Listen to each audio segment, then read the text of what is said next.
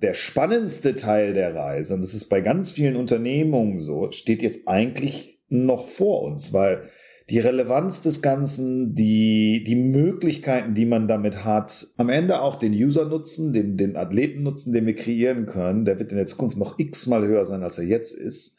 Von daher ist die Motivation da vielleicht eine andere. Ne? Es geht nicht mehr darum, es zu proven, es irgendwie zu zeigen, dass es das gibt, sondern jetzt geht es echt darum, das dann wahrscheinlich zum größten Sport auf der Welt zu machen und nicht mehr nur einen Sport, der nicht mehr weggeht. Sports Careers and Pioneers. Der Weg an die Spitze.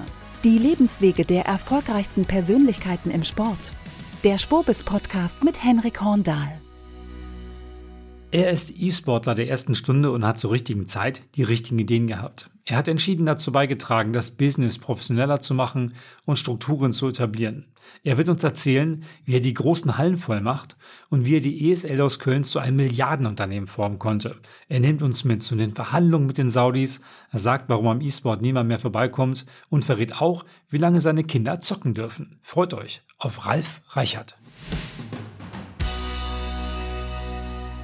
Ralf Reichert, herzlich willkommen hier bei uns im Podcast. Super, dass du dabei bist. Ich freue mich sehr. Wie geht's dir? Hallo, schön, dass ich da sein kann. Danke, mir geht's gut. Super. Ralf, ich glaube, das kannst du nicht wissen, aber ich bin auf jeden Fall auch einer der absoluten äh, Gaming-Pioniere, will ich sagen. Ich habe also in den 80ern sehr viel mit meiner Atari-Spielkonsole äh, äh, gespielt und Zeit verbracht. Kannst du dich noch an dein erstes Spiel erinnern? Wann hast du angefangen zu spielen?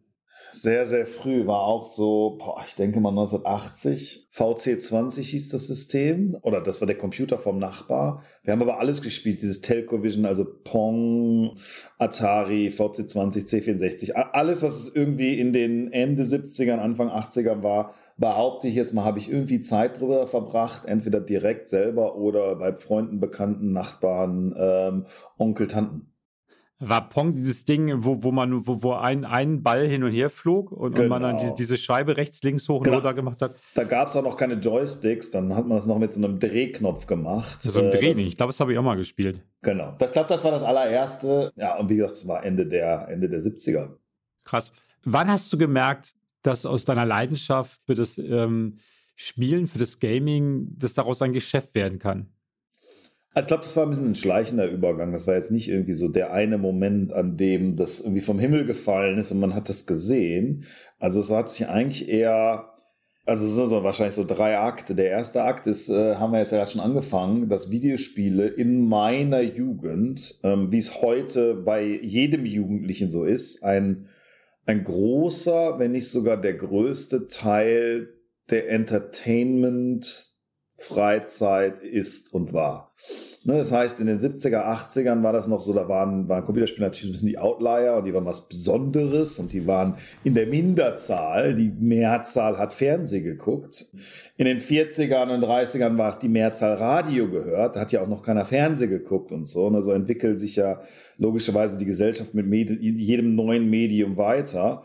Und heute, wenn ich mir meine Kinder anschaue, die, die acht und elf sind, dann ist für die natürlich Computer- und Videospiele das größte Entertainment-Budget in dem, oder die größte Medienzeit, die die investieren. Und das war bei mir damals schon so.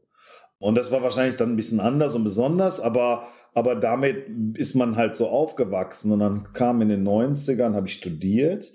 Ähm, und wir haben schon immer ich sag mal, jede Art von Wettbewerbsspiele äh, auf dem Computer gespielt, aber dann kam das Internet dazu und man hat, man ist aus seiner Bubble rausgegangen. Die Freunde, die zu Hause im Wohnzimmer waren, gegen die man irgendwelche Fußball- oder Eishockey-Turniere dort gespielt hat, zu, hey, da gibt's im Internet eine Community, die äh, mit Menschen aus ganz Deutschland, Schrägstrich ganz Europa, zu jeder Zeit gegen einen spielen konnten. Das war ähm, vor allen Dingen dann in, den späten 90ern, 1996, 97 das Videospiel Quake. Das war auch eins der ersten, die so eine echte 3D-Engine hatten, das ja heute ganz normal ist, die ähm, aber auch von der ganzen Programmierung, von dem ganzen, wie das Spiel aufgesetzt war, sehr stark auf diesen Multiplayer-Aspekt ging da gab es dann schon so eine Community. Und da gab es in Deutschland ein paar tausend Spieler, die das gegeneinander gespielt haben. Da gab es sogar schon Teams und da gab es sogar schon sowas wie eine deutsche Meisterschaft. Und da sind wir so reingerutscht und sind Teil dieser Community geworden und haben eigentlich den gleichen Weg. Und wir waren meine Brüder und meine Kumpels.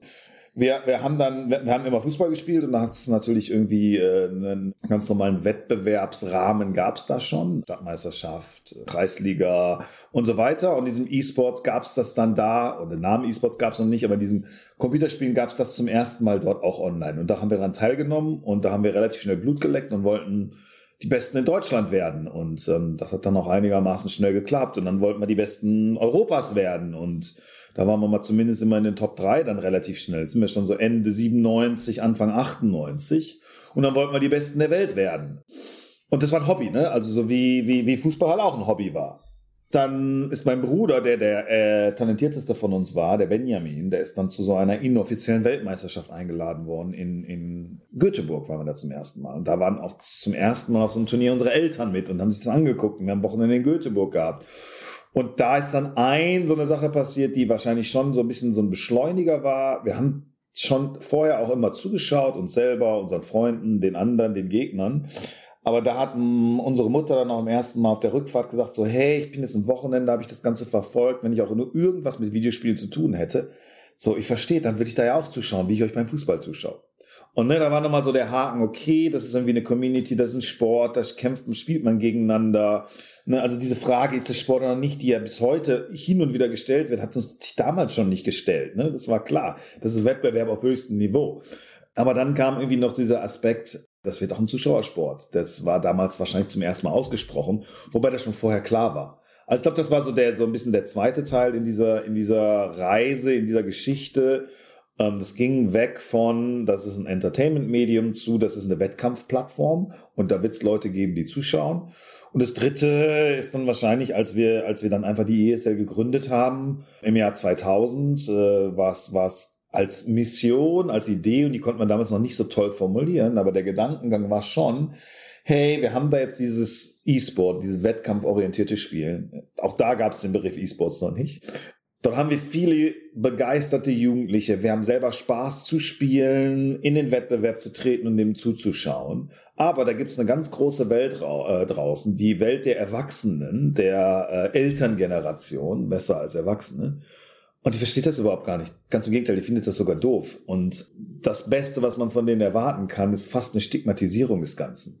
Also so, also der Gedankengang, okay, wir müssen für diese Generation von Jugendlichen, die jetzt mit Videospielen aufwachsen und in Zukunft noch viel mehr aufwachsen werden, eine Plattform bauen, auf der sie in Wettbewerb treten können. Diese Infrastruktur gab es damals halt noch nicht wirklich um aus diesen Kids Stars zu machen, die jetzt stigmatisiert werden und denen äh, gesellschaftliche Anerkennung zukommen lassen, die sie auch verdienen und verdienen dann, damit dass andere Leute zuschauen, eigentlich unser Geld. Das war, das war die These, mit der wir 2000 angetreten sind, die sich im Nachhinein ja auch als richtig herausgestellt hat.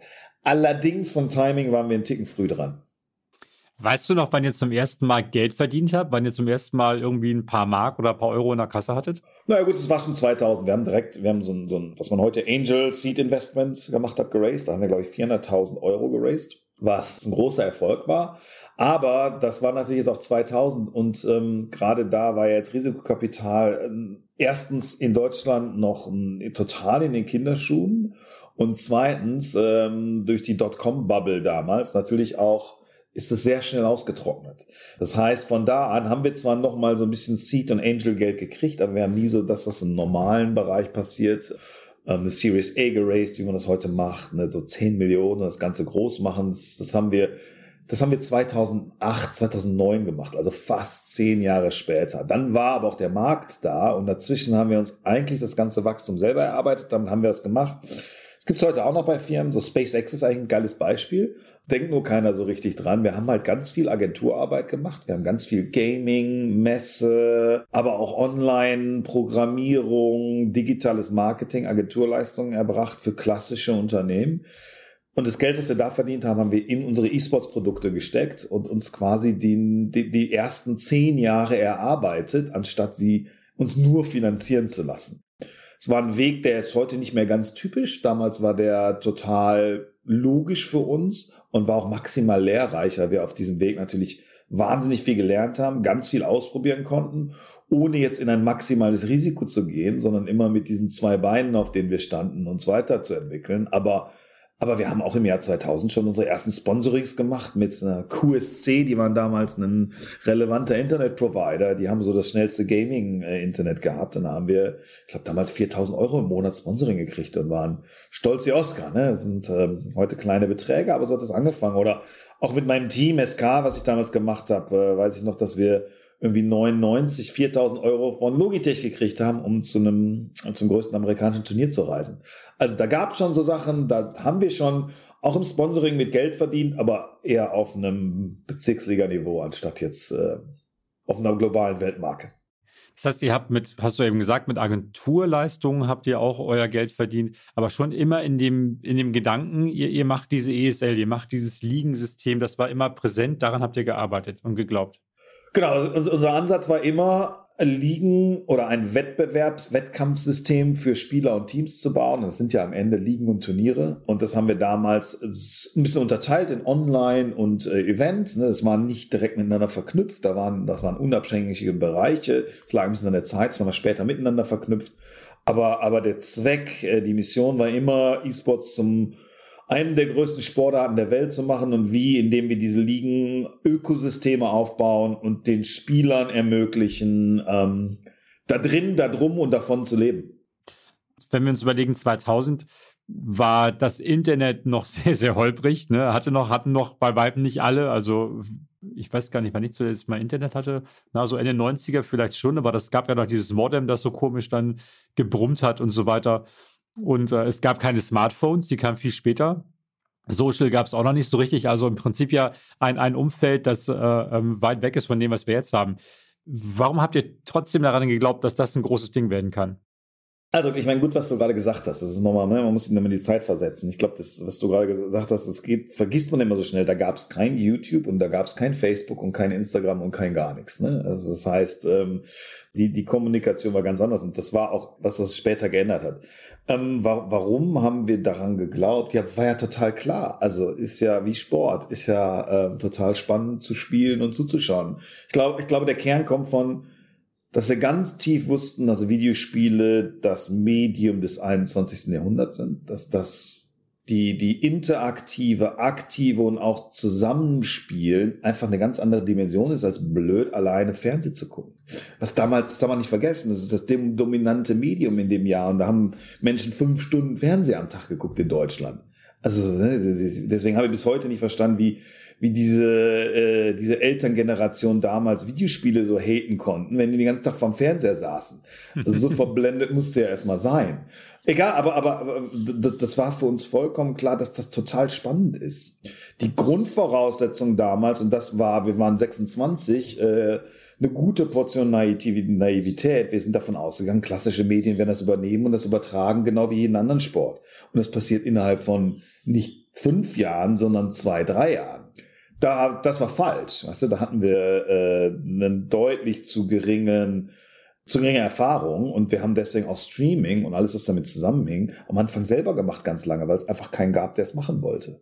Und lustigerweise, deswegen habe ich es ja auch gesagt, so 2009, 10 kam dann so der Durchbruch. Warum? Weil Social die eigene Presse quasi da war. Wir mussten keine traditionellen Medien mehr überreden, da drüber zu reden, sondern das hat Social Media ist der ganz logisch die, die, die Presse der, der digitalen Generation. Hat sich ja jetzt zehn Jahre später dann auch ganz klar bewiesen. Zweitens war Livestream im Internet der natürliche Nachfolger von klassischem Fernsehen ist. Damals war es YouTube und Twitch, Netflix und das ganze VOD-Zeugs kam erst später, aber für Live ist es ja auch passiert und hat sich auch dabei herausgesetzt.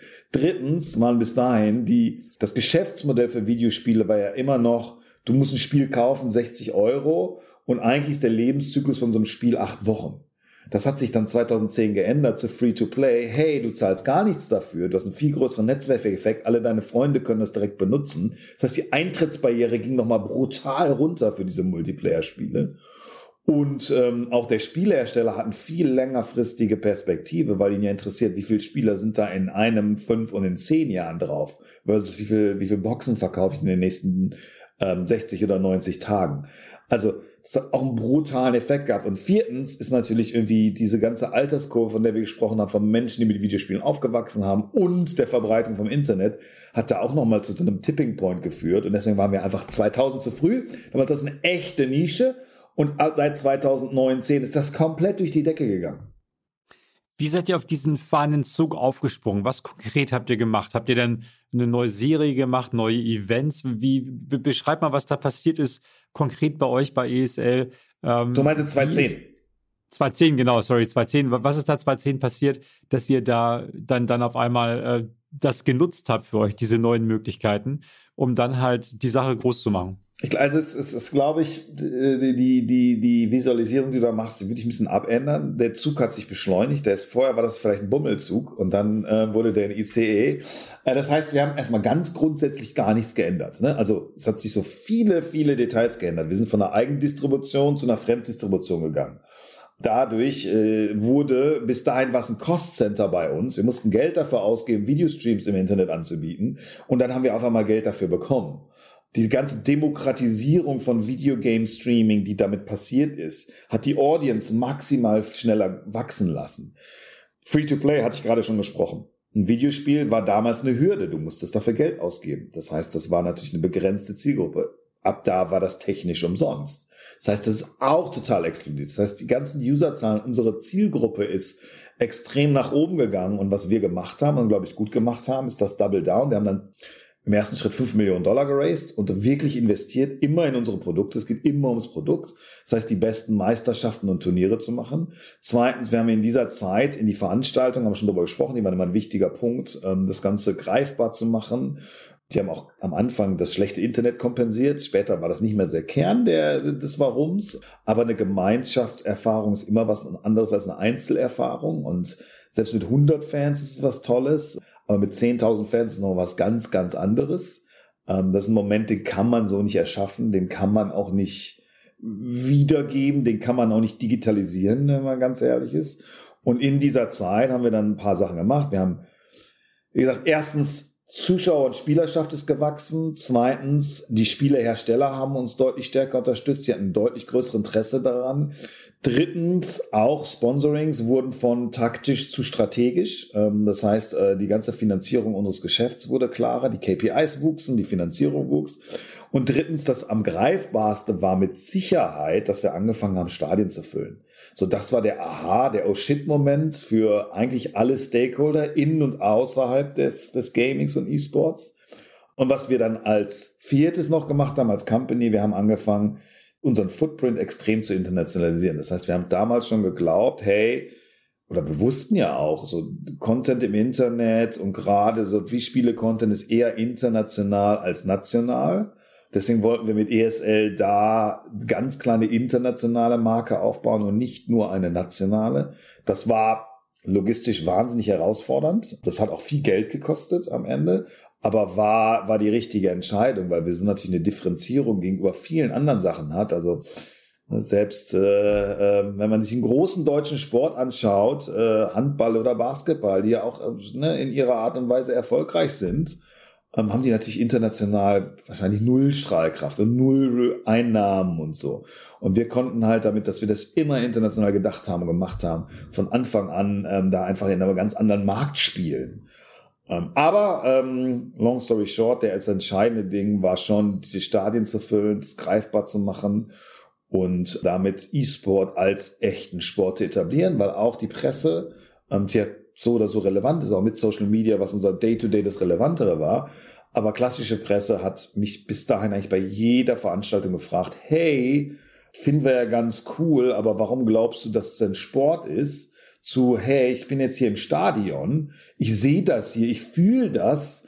Und ich brauche dir gar nicht die Frage stellen, ob das ein Sport ist. Die Frage, wird es olympisch? So. Also das hat einfach eine, eine ganz andere Perception kreiert. Und das war halt so echt 2000 bis 2015.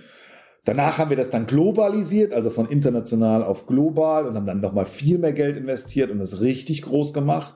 Aber, aber ich glaube so, ne, wenn man das nochmal zurückschaut, die ersten zehn Jahre waren Bootstrap, das Ganze aufbauen, eigentlich überleben, bis der richtige Moment kam. dann das Beschleunigen, alles, was wir gelernt haben, anwenden und, und zwischen 2010 und 2015 haben wir auch das größte Wachstum gehabt. Da haben wir uns zwar sechsfacht in diesen fünf, sechs Jahren.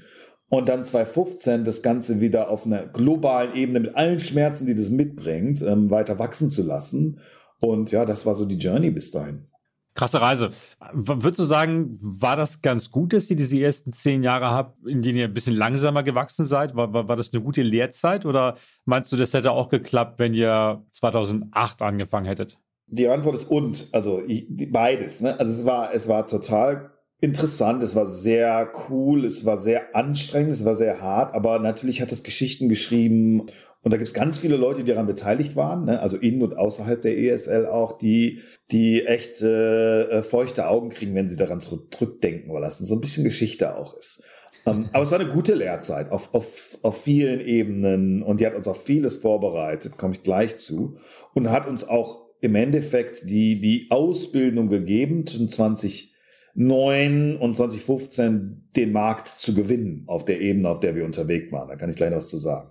Nichtsdestotrotz ist es natürlich so, dass das, dass das eine harte, schmerzhafte Zeit war. Und ähm, ich glaube, wir hätten es auch geschafft, wenn wir, wenn wir das anders gemacht hätten, also oder wenn der Markt schneller gewachsen wäre oder wir später angefangen hätten, weil wir, und das hast du, glaube ich, ganz am Anfang gehört, wir haben, wir haben eigentlich zwei Sachen mitgebracht. Wir haben, wir haben das richtige Warum. Ne? Wir, haben, wir haben das nie gemacht, um erfolgreich zu sein, sondern um den Sport erfolgreich zu machen.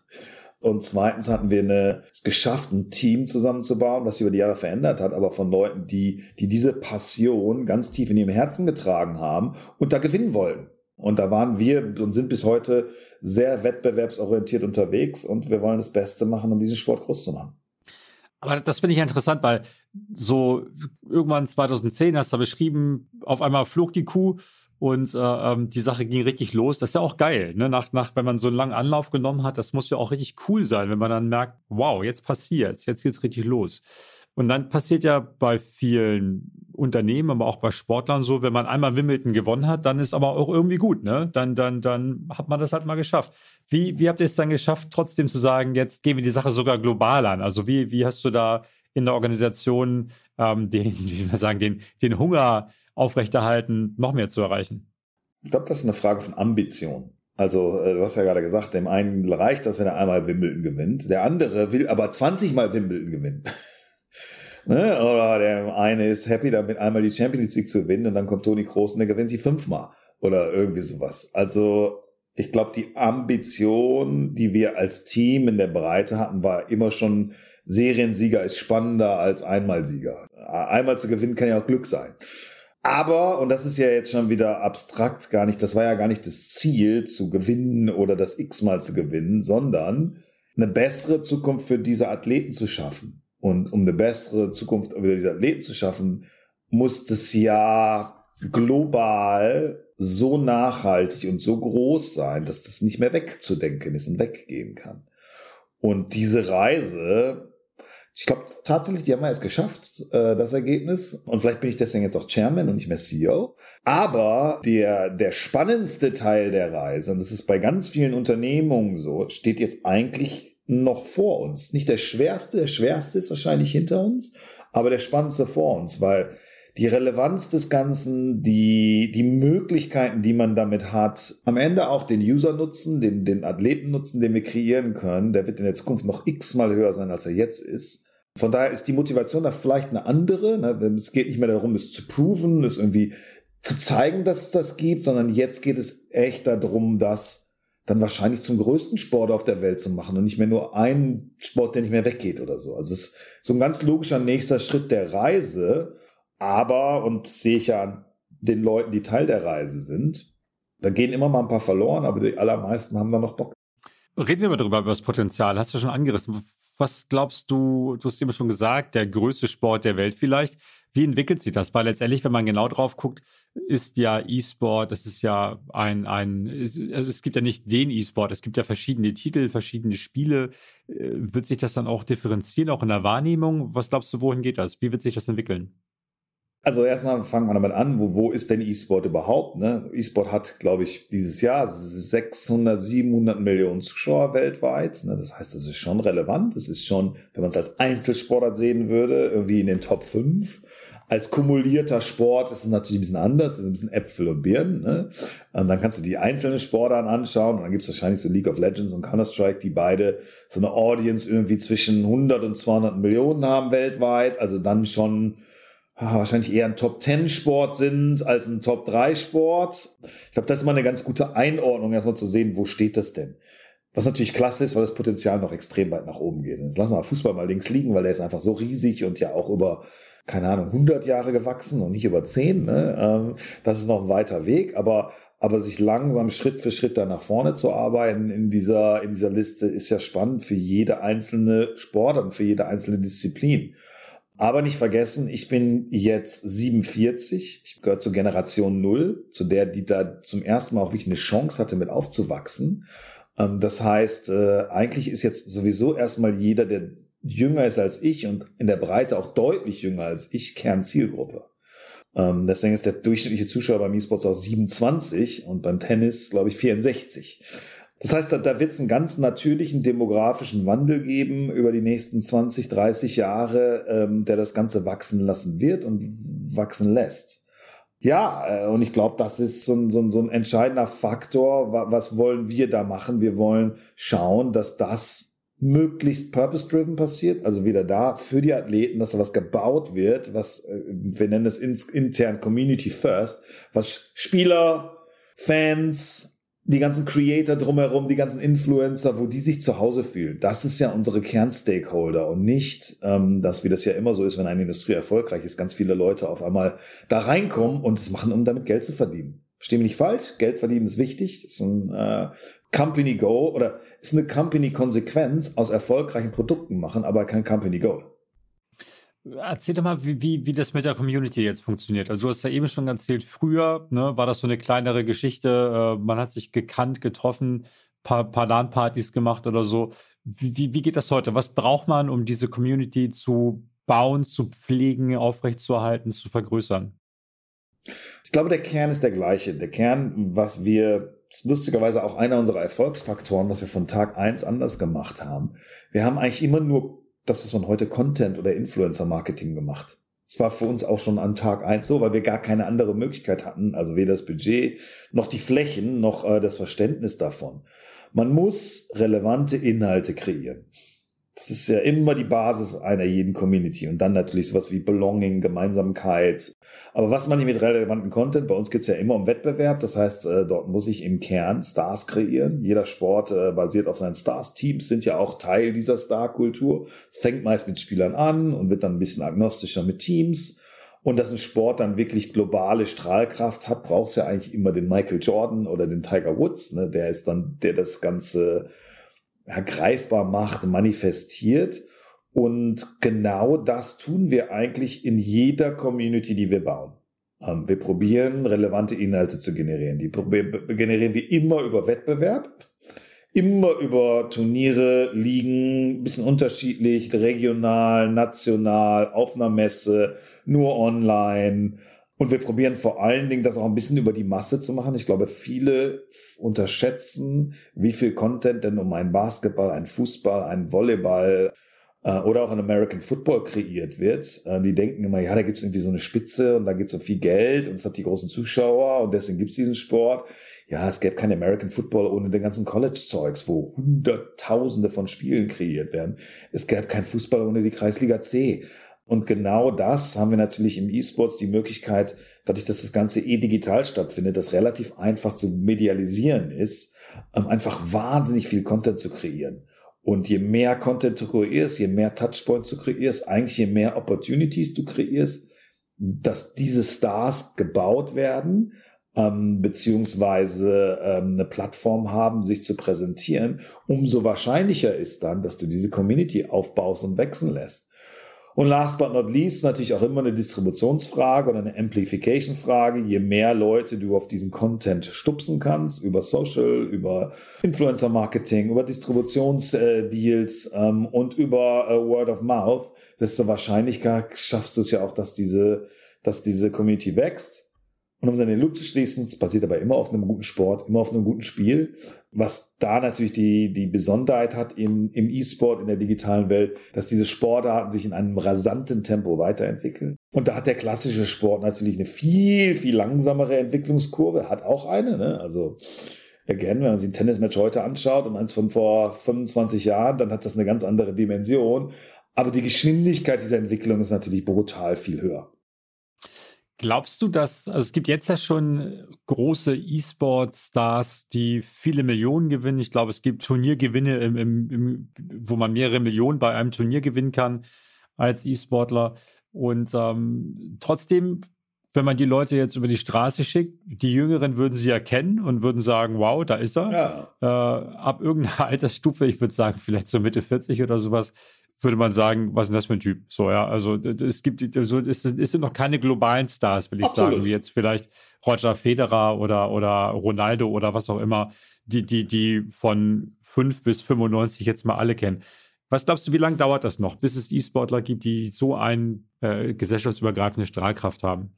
Naja, also ich glaube, erstens mal, für alle Personen, von denen du jetzt sprichst, sind Sportler, die es über, seit über 100 Jahren gibt. Das ist jetzt ja keine neue, frische Sportart bei, wo es einen globalen Star gibt, der irgendwas passiert ist. Und selbst hier, Even, wie heißt er? Nicht Even McGregor, aber der andere UFC McGregor, den kennt ja auch kein Schwein außerhalb der Bubble. Das heißt, rein mathematisch dauert das noch ein paar Dekaden, bis ich halt so alt bin, dass ich diese Person noch kenne. Ähm, und ich der Älteste bin. Und es geht jetzt nicht um mich, mich, mich, aber ne, um Leute wie mich. Ähm, das heißt, das ist noch ein ganzes Stück in der Zukunft. Aber wenn man es aber trotzdem mal ein bisschen breiter äh, denkt, ist äh, ja so, so ein Gaming-Influencer wie so ein so ein Pete Smith oder so mit 100 Millionen Follower, Mr. Beast, die sind auch schon so Mainstream oder die Fortnite-Tänze sind schon so Mainstream, dass es wahrscheinlich Mainstream genug E-Sport-Stars jetzt schon geben könnte. Das hat aber immer mit Zufall zu tun, mit dem richtigen Spiel zur richtigen Zeit und so. Ne? Also auch eine Formel 1 hat viele, viele Jahre globale Stars gehabt. Ne? Michael Schumacher sind wir natürlich ein bisschen Deutschland blind, aber der war das ja schon. Und auch so ein Lewis Hamilton hat ja schon eine internationale Strahlkraft. Aber es gibt auch viele Jahre in der Formel 1, wo es halt keinen dieser Stars gibt, wo die halt alle nur zweite Reihe sind. Ich glaube, das ist in jedem Sport so. Das heißt, es gibt irgendwie zwei Elemente. A, ne, wie ist irgendwie so die globale Durchdringung in auch Altersstufen? Da liegt einfach noch Zeit vor, das ist ja ganz logisch, also es ist eine pur mathematische Herausforderung. Und B, was ist so der Zeitgeist äh, und gibt es den richtigen Athleten, der zu diesem Zeitgeist passt und deswegen bigger than a sport werden kann, der ja, der, der einfach so eine, so eine globale Strahlkraft kreiert und so ein bisschen eigentlich Erfolg und Charisma zusammenbringt und dann auch den, auch den Willen eigentlich dieses Star Faktum anzunehmen. Und das ist ein bisschen Zufall. Also überhaupt keine Prognose möglich, keine Ahnung, um ehrlich zu sein. du hast eben vorhin hast du mal gesagt, dann, dann wird das mal olympisch. Ist, ist das ein Weg, an den du glaubst? Also müsste, wird sich irgendwann der E-Sport mit dem, in Anführungsstrichen, klassischen Sport mal vereinen, verschmelzen? Werden die dieselben Turniere haben? Werden die European Championships in München vielleicht auch mal bei, im Counter-Strike ausgestellt? Was glaubst du? Also gibt es ja zwei Ebenen. Es gibt ja immer irgendwie die Ebene, eine Simulation einer bestehenden Sportart zu nehmen und die dann in diesem Umfeld abzubilden. Da gibt's unser Lieblingsprojekt, die VBL, die virtuelle Bundesliga, die ja hingeht und ähm, den digitalen äh, Wettbewerb zum klassischen Fußball abbildet.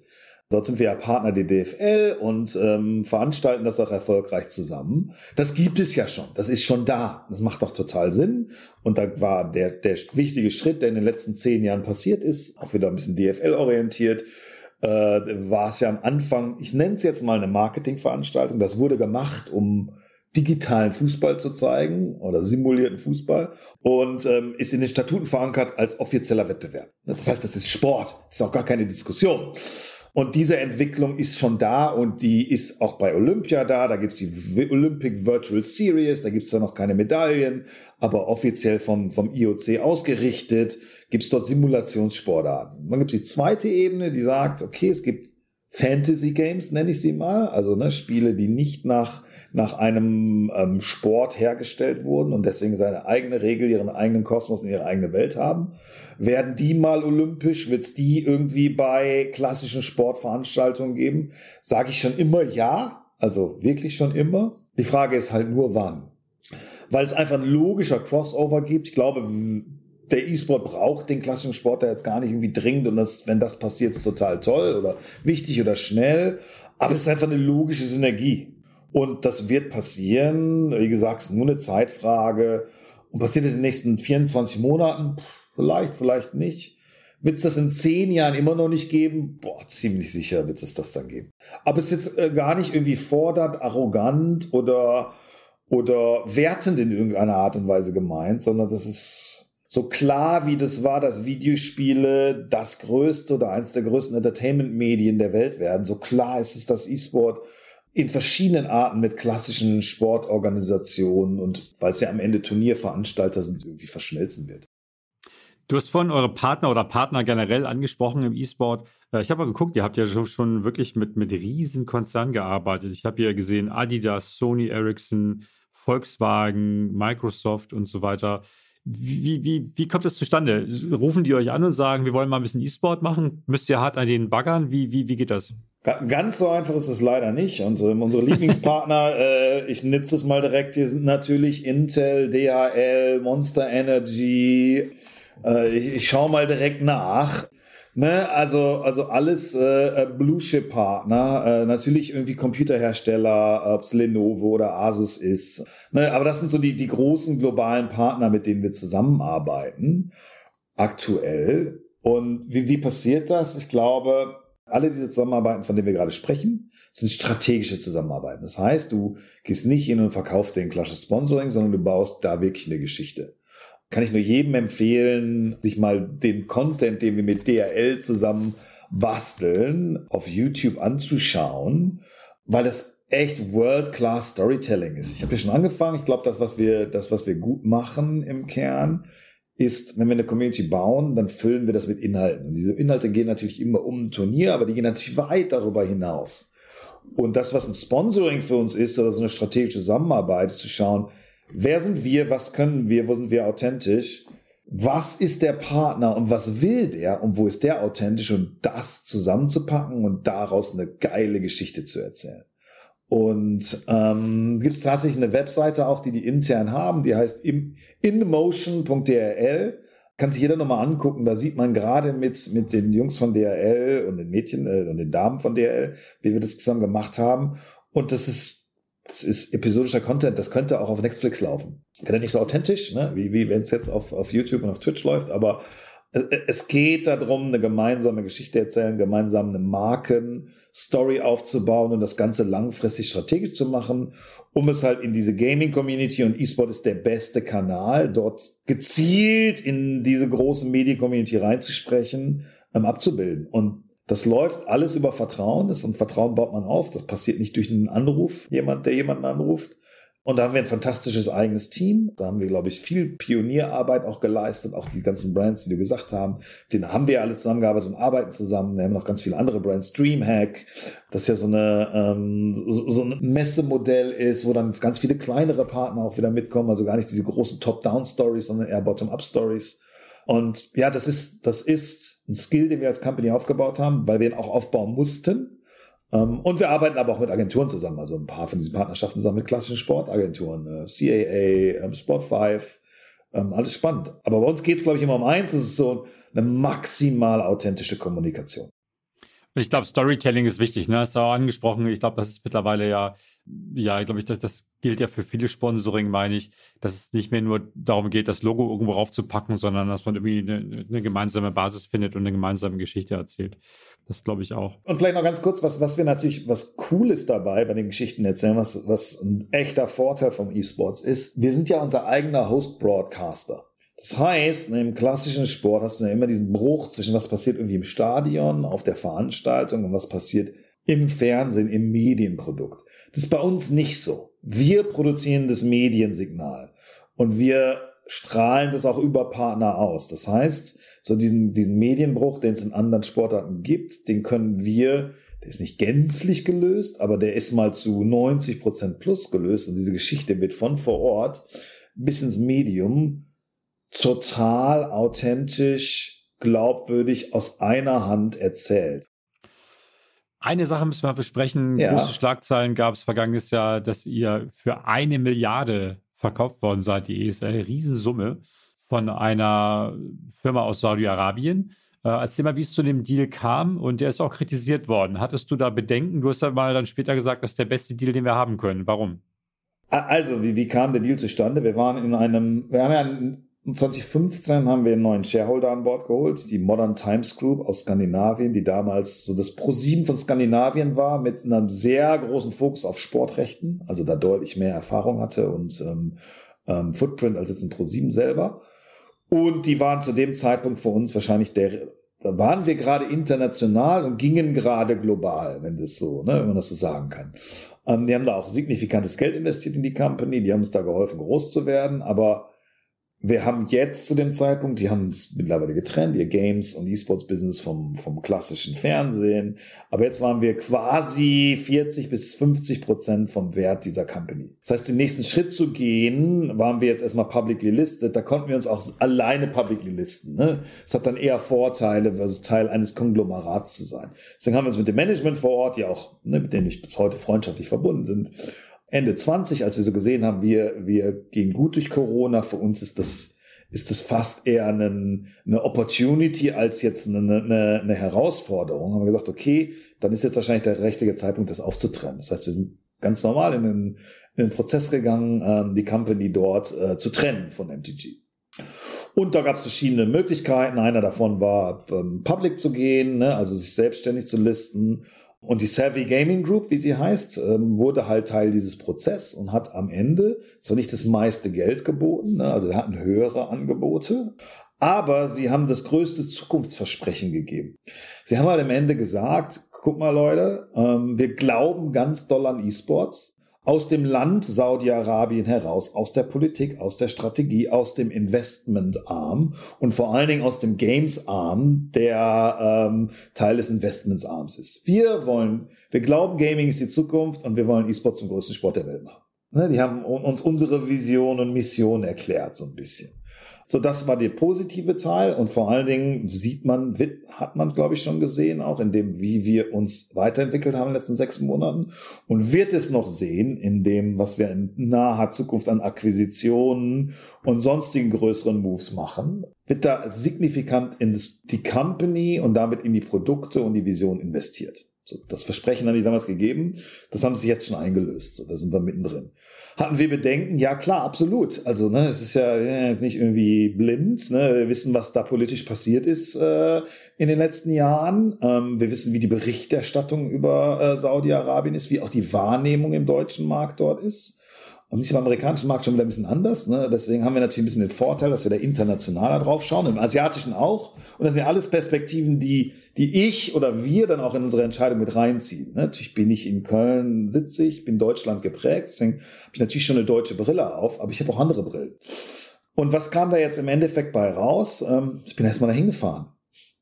Also ist ja schön, was alle denken oder alle schreiben, aber ich habe mir das vor, vor angeguckt. Und wir haben ja auch schon zwei Jahre vorher mit denen zusammengearbeitet an Projekten Gamers Without Borders, das das größte Charity-Turnier ist im E-Sports. Deswegen haben wir auch schon ganz pur operative Erfahrung. Ich war zwar nicht vor Ort, aber ne, wir haben auch ein Team, was vor Ort dort gearbeitet hat. Und alle sagen, du, das ist ganz anders, als du dir das vorstellst. Das ist wie in Dubai ohne Alkohol. Das ist nicht wie irgendwie ein Staat aus dem Mittelalter. Und wenn du die Leute vor Ort fragst, sagen die dir, in den letzten fünf Jahren ist hier mehr Fortschritt passiert als in den letzten hundert Jahren. So, deswegen habe ich mir das angeguckt und äh, bin, bin selber persönlich zu dem Schluss gekommen, ich glaube dem das auch. Ich glaube, die wollen sich da wirklich weiterentwickeln. Und wir sitzen ja jetzt, wir sitzen zwar gerne in Deutschland oder auch in der westlichen Welt äh, mit dem moralischen Zeigefinger und sagen, ihr seid alle scheiße und wir machen alles richtig. Ähm, Komme ich gleich mal zu. Dem ist ja nicht ganz so, aber nichtsdestotrotz stehen wir für bestimmte Werte. Ne? Und da haben wir dann viel Zeit mit ihnen äh, verbracht Bleiben wir ein unabhängiges Unternehmen, welches nach seinen eigenen Werten arbeitet und handelt? Oder schreibt uns jemand externes, Schrägstrich ein Shareholder das vor? Die Antwort war ganz klar nein. Wir wollen euch ja kaufen, weil wir so wollen, dass ihr so seid, wie ihr seid. Wir wollen ja, dass ihr das weiterentwickelt. Ne? Also diese, ähm, ich sag mal, da war ein Haken hinter von, von den Zielen, da war ein Haken hinter von den, von der lokalen Glaubwürdigkeit vor Ort, da war ein Haken hinter wie ist die Go Going Forward Governance ähm, denn jetzt gedacht und gearbeitet? Und dann gab es natürlich noch, okay, aber wie ist die Public Perception und wie ist die Perception unserer Community, unserer Fans? Da haben wir relativ viel Zeit drauf verwendet, das total transparent zu kommunizieren, auch wie ich dir das jetzt gerade so erkläre. Das haben wir in aller Breite ähm, öffentlich gemacht. Wir haben auch in der Kommunikation macht man ja gerne so Salamitaktik, ne? So irgendwie, ja, ach nee, das habe ich noch vergessen und das habe ich noch vergessen und so. Hm. Haben wir überhaupt nicht, nicht gemacht. So wir haben direkt alles äh, offengelegt ähm, und das super publicly kommuniziert. Ja, und, und, und last but not least haben wir diesen Austausch auch von allen unseren Stakeholdern. Wir haben alle gesagt, lass uns zusammen dahin reisen, lass uns das zusammen angucken. Er lebt es selber. Und ich war gerade letzte Woche, vorletzte Woche, ne, letzte Woche war ich, in, war ich wieder da in Riyadh auf einer Konferenz. Und jeder, der da war, sagt, okay, das hat halt nichts damit zu tun, was ich sehe. Nichtsdestotrotz ist es natürlich ein Königreich. Das heißt, es ist was ganz anderes vom Setup als äh, unser Land. Und das hat eine andere Kultur. Die Kultur ist, ähm, ist äh, eher nach innen gekehrt, äh, eher öffentlichkeitsscheu. Das heißt, da laufen Leute oder sehr viele Leute verschleiert rum. Musst du nicht, aber das ist halt nun mal das, wie es die letzten Jahrhunderte sich entwickelt hat. Aber das ist so ein bisschen ohne das alles schönreden zu wollen, was ja auch gar nicht mein Job. Ich bin kein, kein Ambassador jetzt für, für Saudi-Arabien, aber wir sind total fein mit dem, was wir gemacht haben. Wir haben auch bisher, und ich sehe jetzt auch keinen Ansatz, das Ende wollte, war das die absolut richtige Entscheidung, weil wir das, was wir, was wir mit unserer Company erreichen wollen, besser denn je umsetzen können. Aber auch, weil diese Doktrinwandel durch Handel, ne, wir ja interagieren, wir Gaming dahin bringen, wir Frauen enablen, dort Videospiele zu spielen. Da gibt's eigene Frauen-LAN-Partys, aber auch gemischte. Ne? Also es ist nicht irgendwie, da sind die progressiver als wir. Wie ist denn die Zusammenarbeit? Also wie, wie sind die eher still? Äh, ist da jetzt, sind da jetzt zwei, drei Leute da irgendwie bei euch in Köln oder, oder wie musst du da jetzt wöchentlich Report erstatten? Wie, wie geht die Zusammenarbeit mit der Firma? Total spannend. Äh, die ist deutlich mehr hands-off, als sie vorher war. Wir haben ein Board, ich habe heute noch ein Board-Meeting später, ähm, bei dem große strategische Themen besprochen werden. Es gibt einen CEO dieser Savvy Gaming Group, der Brian Ward heißt der, einer der wichtigsten, wenn nicht die wichtigste Person in diesem ganzen Konstrukt, warum wir das gemacht haben. Der hat früher bei EA und Activision gearbeitet. Der ist unser Day-to-Day-Contact. Ähm, der hat nicht jeden Tag Zeit für uns, ne, weil er auch ganz viele andere Sachen noch dort macht. Also ne, das, das ganze Projekt ist wahrscheinlich 30 mal größer als ESL, wenn man das so ausdrücken kann. Und äh, mit dem arbeiten wir zusammen. Aber das ist, ist eine ganz klassische klassische Shareholder Governance. Es gibt Board Meetings, es gibt ähm, eine Geschäftsordnung, aber das operative Management unterliegt dem operativen Management. Und von daher sind die da maximal professionell. Wenn man auch ein bisschen mit denen zusammengearbeitet haben, sind die auch von dem ganzen Business Framework sehr westlich orientiert, sehr consultant orientiert. Also auch eine der Dinge, die da passiert sind, ohne jetzt zu sehr in die Tiefe zu gehen, aber die haben das Land ja schon auf rechts gedreht einmal und haben Consultants als bürokratisches Normativ ähm, eine große Rolle gespielt, ähm, dass es halt dort weniger bis keine Korruption gibt und so weiter. Und in so, deswegen sind wir dort eigentlich in ganz normalen Businessprozessen. Ähm, natürlich gibt's eine Sache, die ist schon anders. Ne? Ich kann den, den Chef des, des, des lokalen E-Sports-Verbandes, äh, den Prilz Faisal al-Banda al-Saud, der auch äh, die nationale Gaming-Strategie verantwortet, der da Chairman ist, den kann ich anrufen und sagen, hey, Habt ihr schon mal darüber nachgedacht, diese Regulierung oder so zu ändern, weil dann kann Gaming schneller wachsen? Dann sagt er, oh, das hört sich spannend an, wie komme ich auf dich zurück? Ne, also dort gibt's halt einfach einen, einen, eine deutlich aktivere Politikgestaltung. Wobei, das muss man sagen, in Deutschland, das haben wir uns ja auch erobert, da kann ich auch in der Staatskanzlei von unserem Bundesland oder, ähm, oder auch äh, äh, bei den verschiedenen Parteien schon Themen voranbringen und ähm, sagen, hey, ähm, könnt ihr euch nicht mal darum kümmern, das ist für uns als Land und äh, Unternehmen wichtig, dann wird das auch wohlwollend angehört. Die Umsetzungsgeschwindigkeit ist aber eine andere.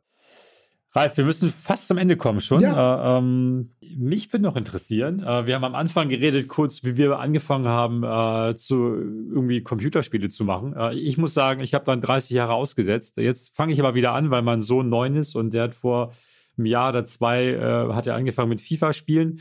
Am Anfang hat es Spaß gemacht, jetzt nicht mehr so, weil, weil er mit dem Drittligisten spielt und, oder mit dem Zweitligisten und, und ich mit Barcelona und trotzdem verliere. Das ist doof. Wie, viel dürfen deine Kinder spielen und ähm, wie, wie handhabst du das? Also, es, ähm, Ist kein unkompliziertes Thema, weil, das wissen wir ja, glaube ich, alle, äh, Kinder schon erzogen werden müssen. Ne? Das heißt, so geht's leider nicht das Laissez-faire-Ansatz. Ähm, meine Kinder haben eine grobe Regel, dass sie eine Stunde am Tag spielen dürfen. Ähm, sind, wie gesagt, neun und elf, äh, acht und elf, Entschuldigung, nicht neun. Ähm, das war lange Zeit irgendwie 45 Minuten, davor war es 30 Minuten, also hat sich so langsam hochentwickelt. Allerdings ist der Elfjährige jetzt auch in einem Alter, wo wir ihn auch oftmals dann länger spielen lassen, vor allen Dingen am Wochenende. Aber das äh, geht, glaube ich, nur durch gute Erziehung, beziehungsweise dann spiele ich auch oft mit ihm zusammen, was du gerade gesagt hast. Natürlich einfach auch ein geiles Erlebnis. Ähm, mein Sohn hat lange FIFA gespielt, lange Minecraft. Jetzt hat er gerade mit Fortnite angefangen. Ne? Ist ja gerade so an der Schwelle zu zwölf. Ich als Vater darf ihm das natürlich erlauben. Aber das geht ja auch viel um altersgerechte Unterhaltung. Ja, äh, äh das ist so die Regel. Ich habe immer die Tendenz zu sagen, ja, kannst noch ein bisschen mehr spielen. Auf der anderen Seite mit Schule ähm, und äh, rausgehen und äh, Bewegung und so ist es ist es dann schon immer eine tägliche Herausforderung. Deswegen haben wir, glaube ich, wahrscheinlich eine ganz gute Balance gefunden. Hm. Super. Letzte Frage ist immer, und das ist so die, die, die äh, Standardfrage im Podcast, ähm, was würdest du einem 20, einem 30 und einem 40-Jährigen raten, der sich so in einer ähnlichen Situation befindet, äh, wie du vielleicht in dem Alter? Fangen wir mit dem 20-Jährigen an. Was, was, was würdest du sagen? Ein 20-Jähriger, der jetzt kurz davor steht, vielleicht äh, irgendwas zu gründen, eine gute Idee hat, welchen Rat würdest du dir mitgeben? Äh, also, das ist eine lange Antwort. Bei Gründen ist, glaube ich, das komplizierteste. Ich glaube, die anderen Jahresalter sind einfacher. Aber etwas zu gründen ist eine wahnsinnig große Entscheidung, weil du durch ganz viel tiefes Wasser gehen musst, um ein positives Ergebnis zu kriegen. Du, du nimmst so viel Ungewissheit in Kauf. Das kann keine rationale Entscheidung sein. Das muss eigentlich eine emotionale Entscheidung sein.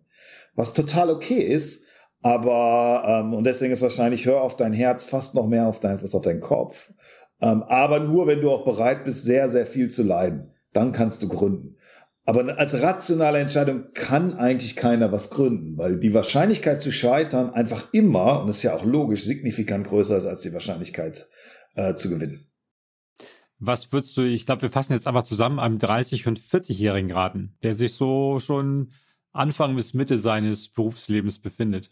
Bleib äh, curious, bleib neugierig. Also ich glaube, ein Grund, warum ich meinen Job auch so lange gemacht habe und jetzt auch noch mache, äh, ist, dass er sich dauernd ändert. Ich glaube, es äh, gab so einen Spruch bei uns, der hat gesagt, mein Job als, als CEO, als Geschäftsführer jedes Jahr wirklich 50 Prozent plus unterschiedlich zum Jahr davor, weil die Herausforderungen, die Stakeholder, die Ambitionen ähm, eine andere war. Und das kann ich nur jedem empfehlen. Bild dich lifelong learning, bild dich permanent weiter, verliere nicht deine Neugier, ähm, weil wenn du das tust, dann bist du ja quasi tot. Ralf, das nehmen wir als Schlusswort. Vielen, vielen Dank.